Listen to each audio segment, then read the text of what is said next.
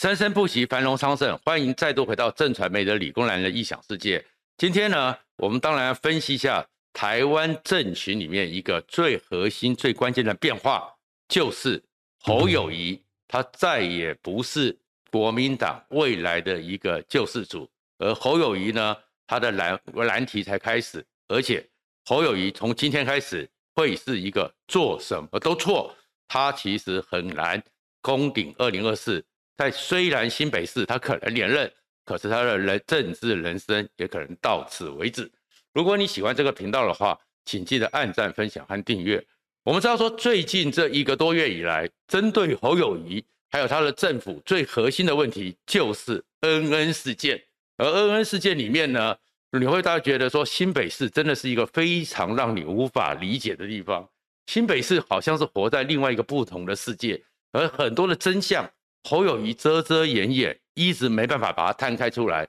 甚至于大家发现说，新北市可能呢，快变成了是侯北侯侯莱坞，好像是一个戏剧中心，依旧可以有虚灵实境，然后公布出来的，当然到很多细节，然后呢，跟一九二二一一九卫生局卫生所。中间的很多的数字资讯，甚至说是 ICU 的那个回报时间，说的是救防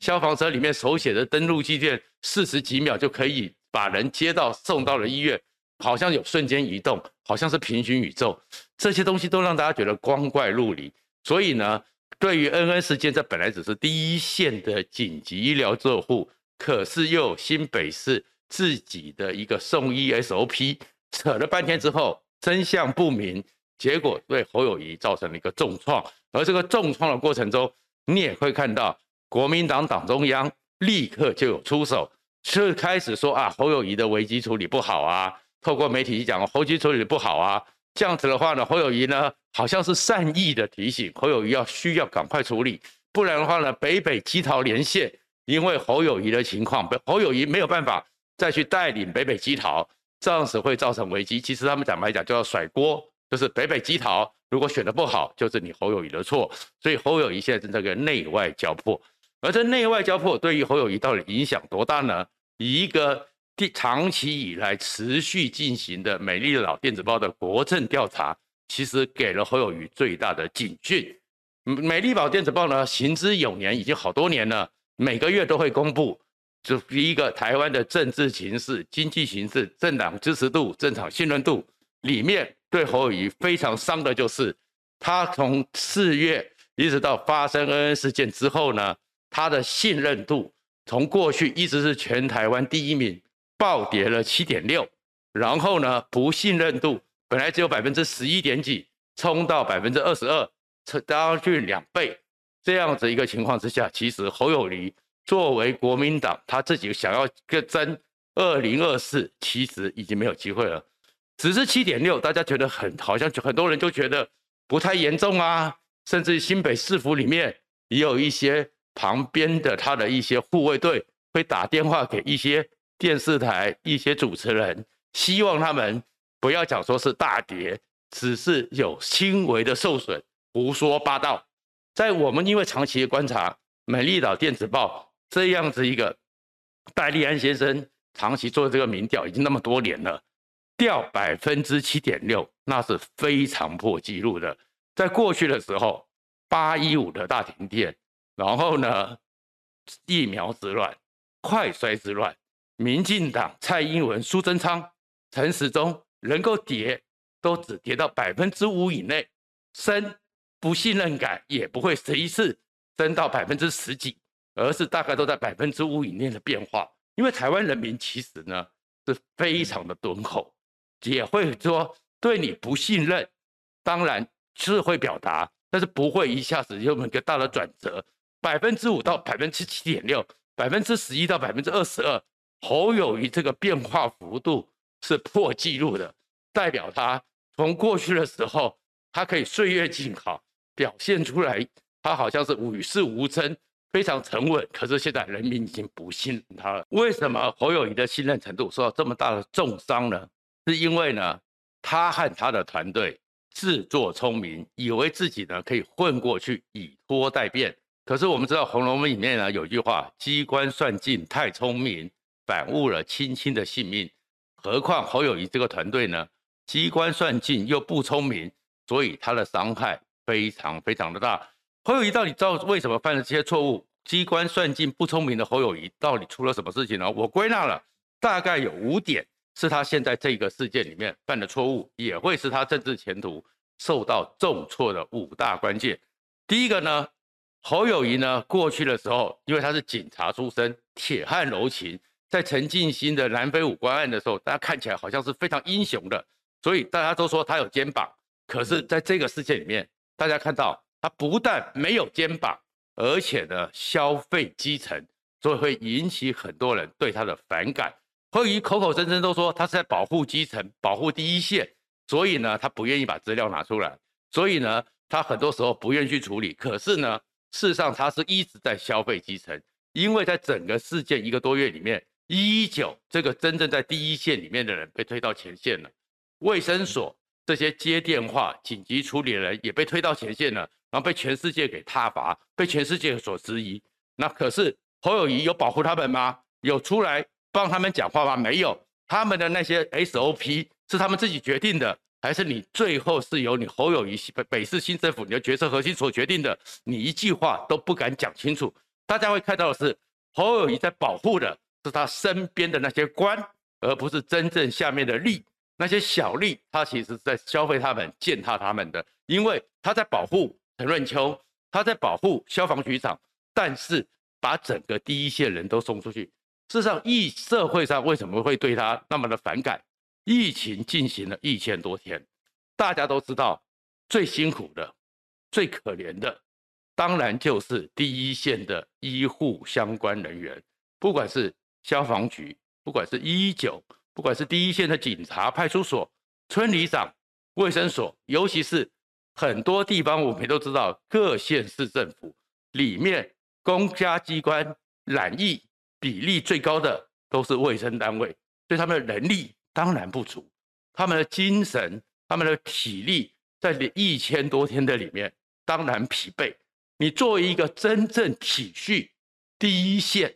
工作人员的首长，你应该想尽办法调度人员，因为我们知道说，现在你新北市是直辖市，你整个所有的局处，你都有总员额化，或者是你有一个它不再是那么的框框架架，你可以调动暂时在防疫期间比较没有压力的人调过来支援协助，你都没有做，最后出了这件事情之后，一一九。卫生所，我们相信他们真的是忙乱了，他们是慌了，他们而且体力也不济，整个接触。但是你侯友宜没有做后援补勤，然后自己在这里面下了一堆奇怪的规定，造成事件之后，你也没有帮他们出来一肩扛起，所以会发现你侯友谊所谓的铁汉，你很有肩膀，你在保护基层，其实你在消费基层，这是他受到了第一个伤。第二个呢，是最恶劣的。就是我们台湾的检调司法一直有一个恶劣的自行诠释法律，自以为自己是大法官，自以为自己是宪法的诠释者的恶劣技术，那个就叫做侦查不公开。确确实实，在台湾的宪法里面，在台湾的刑法里面，都有一个原则，叫做侦查不公开。可是仔细的大家去看，侦查不公开一向。是宪法保证限制公权力，而是没有去约束人民。可是常常减掉都用侦查不公开，对于律师、对于当事人进行恫吓。像现在为止，好，那你就公布所有资料，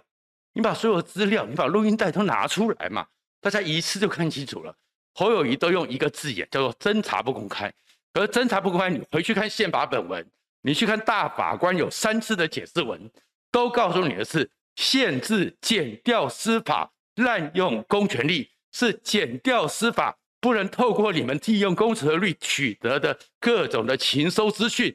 然后公开出来图取利益，不管是政治利益还是实质利益。所以侦查不公开是限制你们这些减掉司法、限制你们公权力的，而不是限制老百姓、限制律师、限制被告、限制原告。结果他们一直拿出来，就是因为不能公开，这叫侦查不公开。而且事实上，这场官司只是一一九的主任跟他们认为是那个他们不喜欢的、不高兴的那个消前消防员两个人个人民事官司都没有关系，可是侯友谊就一直是他不公开，所以大家不但是看到侯友谊的回避，而且会看到的是，就是大家长期以来对于在戒严时期里面那种警察国家的阴影，把侦查宪法给予保障人民的权利扭曲成是你们检调司法滥权那种习性和出来了。第三个呢，侯友谊更可恶的叫做收割深蓝，出了这么多事情，他的压力当然很大。但是侯友宜呢一直在拖，在拖一件什么事情？因为我们知道有选举，我们知道台湾呢是有板块，而板块里面都有蓝绿。那事实上呢，侯友宜因为当年的三一九案，三一九案的时候他办的结果，最后的答案对于深蓝、对于国民党正蓝来讲是不满意的。所以呢，其实侯友宜在这方面一直得不到深蓝和正蓝的信任。可是他一直拖的时候，他是想利用。台湾的蓝绿对决，因为他一直拖之后，这些深蓝的会自动跳出来呼群保侯，所以他本来得不到深蓝的信任，他现在等于这个事件里面，他反而是一直等着深蓝站出来，深蓝帮他讲话，收割深蓝。所以你会看到侯友谊呢，平常都讲的他是多么的没有党派之争，他是多么的岁月静好，可是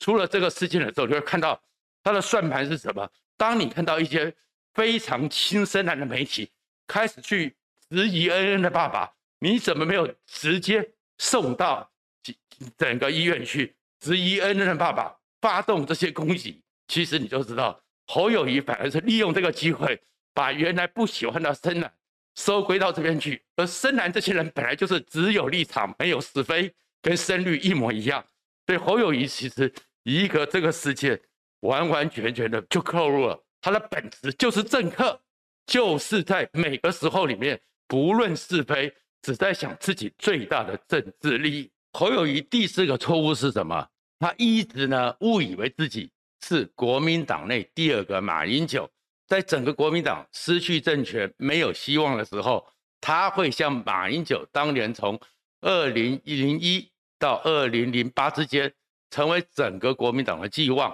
所以他才要收割深蓝。而马英九在当时呢，曾经做了一件事情，就叫不沾锅。什么叫不沾锅呢？马英九其实原来的时候就是国民党这个体系里面，但是后面呢，因为白小燕案，他非常清楚的知道一件事情，国民党一定就会失去江山，所以他在那个时候呢，硬生生的踩了连战一下，利用白小案，非要辞掉政务委员，而辞掉政务员之后呢，他就维持了清望。你看国民党的肮脏，国民党的堕落，国民党的腐败是跟我没有关系的。所以等到后来过了两年、三年之后，国民党真的失去江山之后呢，所有的国民党，所有的国民党的官都是罪人，只有马英九因为跟他们保持了距离，所以马英九反而会变成是中心的希望。你就看到这就是侯友宜，他上来之后，他明明就是国民党培植起来了，明明就是朱立伦给他一个机会，让他当了副县长，最后变副市长。副市长，然后过来扶持起来。可是看你国民党不行了，看你朱立伦不行了，岁月静好，完完全全不理。看你那个韩国瑜好像不行的时候，也是拖拖拉拉。你看这个个性，他表现上出来好像说他不想真政治，可是你会看到前面他走非常的政治嘛。他其实在想的就是学习马英九，国民党这些烂事跟我无关。他以为他是马英九，他想要去收割。他只要等着国民党真的垮的时候，因为台湾本来就有蓝绿板块，有板块之后，最后蓝的板块，他们的期待、他们的希望就到他身边。可是当时不一样，是马英九之所以能切割，是因为马英九是执政党，当时的国民党是执政者，所以执政者失败了，当然都要负起责任。而现在国民党是在野党，国民党现在是弱势，而在弱势的时候。你还跟他切割，反而会看到是一个自了汉、自私自利，而这种自了汉、自私自利，他这一次在二二事件里面就得到了反扑，因为国民党也不想帮他，国民党也没人帮他讲话，所以这就是侯友宜真正是，当你以为你是马英九，但是你连情境都没搞清楚，你就完了。然后这个事件之后呢，很多人都在讨论侯友宜身边没有政治幕僚，所以造成他危机处理不对，危机处理不好。可这里是错的，侯友宜怎么没有政治幕僚？他身边在这个位置，在这个情况之下，当然个个都是政治，只是他没有合格的政治幕僚。他的真正问题是什么？是国民党那种传统，就是封闭性的自威性格，只相信自己人，不相信外面的人，不愿意跟别人讨论。所以呢，从蒋介石开始，只相信他自己四从四的亲信，只相信他自己浙江风化派；李登辉只相信他自己身边那些陪他一起的本土派；到了马英九，只相信金溥聪、金马指挥部，都是一个封闭性的团体。所以侯友宜他这次出了事情是什么？他只相信刘和兰，只相信那几个副市长。对于民众的想法、民众的理解，他们完全不能理解。所以侯友谊不是没有政治幕僚，他是没有合格的政治幕僚。在这些情况累积起来，就造成侯友谊的状况。而这个状况里面，侯友谊幸运的是，民进党在新北市不够强，因为不够强，所以侯友谊可以连任。而在这个世界里面，侯友谊那种基本上。处理事情那种没有肩膀，他的整个麻烦才会开始。为什么？因为台湾政治和全世界的政治都一样。当你在顺风的时候，你往上走，做什么都对；但是你经过一个转折点，你开始往下滑的时候，做什么都错。所以侯友宜是在坑他的麻烦。恩恩事件之后，然后本来呢，民进党里面很多浅绿的人还认为说他是出生于台湾。他可能是本土人，可是在这个世界里面，发现他处理的事情、处理的模式跟马英九这一些宫廷男、权贵男一模一样，所以他的本土这一块的保护色已经不见了。民进党会的话，所以过去的时候，很多时候该检验他或该质问他的事情都没有发生，现在开始重新讨论了。到底在当时的时候，陈进新的蓝白五关那里面，到底？他在里面的角色是什么？他当时是抱了一个小孩子出来，所以成为英雄。可是他除了抱小孩，还有什么事情？谢长廷一直讲说谈判的哦不是侯友谊，是谢长廷。而这里的真相，大家开始追问了。那我们也知道，台湾有一个曾经很大的冤狱案，叫做徐志强案。那当时侦办参与，其中有参与到侦办关系的侯友谊，你的角色是什么？所以其实侯友谊这个事件。看起来恩恩这个事件，他想拖，他想利用大家的疲乏感，以拖待变。可是侯友谊真正的麻烦是，转折点已经到了。过去侯友谊在警察里面是真的英雄，而且有很多未知的故事即将一一被掀开。谢谢大家。